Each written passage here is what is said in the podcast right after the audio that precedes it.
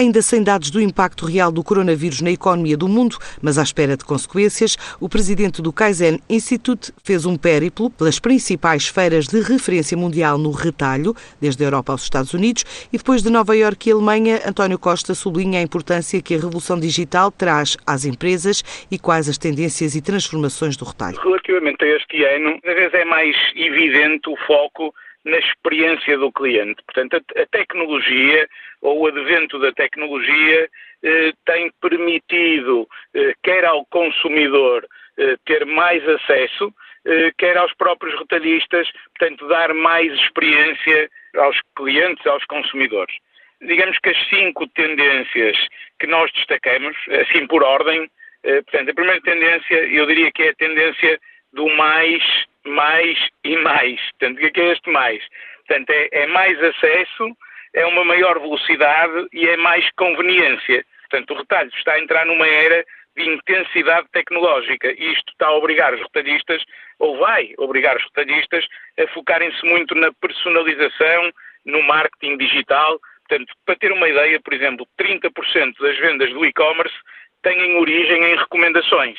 Ou seja, há aqui um poder muito grande de tudo o que é o data mining, tudo o que é, digamos, o data analytics, que os retalhistas devem usar e podem usar, portanto, em seu favor, para chegarem mais próximo do cliente eh, e desta experiência que o cliente procura. Outra das tendências, nomeadamente nos Estados Unidos, portanto, foi o empower eh, dos colaboradores.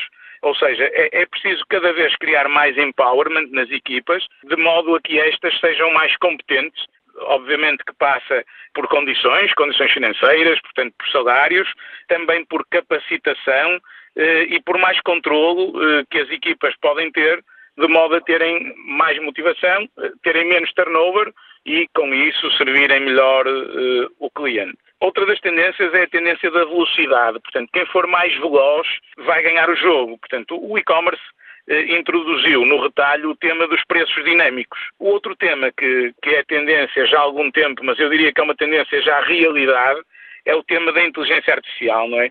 Onde, por exemplo, este ano em Nova York, uma das áreas muito engraçadas era nós fazermos eh, as compras online, mas eh, usávamos umas luvas carregadas de sensores e, por exemplo, quando abríamos uma porta de uma marca congeladora para tirar um gelado ou um iogurte, sentíamos o frio, quer dizer, uma experiência bastante diferente, digamos, do que é tradicional na compra nos dispositivos móveis. E a quinta tendência, digamos que também já uma, uma realidade, é o melhor mais barato e mais rápido. Depois, em termos de grandes discussões de gestão, começa-se a falar muito nas supply chains circulares, não é? na economia circular e na forma como as marcas devem repensar, digamos, a gestão dos seus mercados de revenda, portanto, para a reutilização, para a reciclagem dos seus próprios produtos. O Kaizen Institute está em Portugal há 20 anos, de onde gera mais três escritórios de consultoria de gestão, o de Espanha, França e Reino Unido.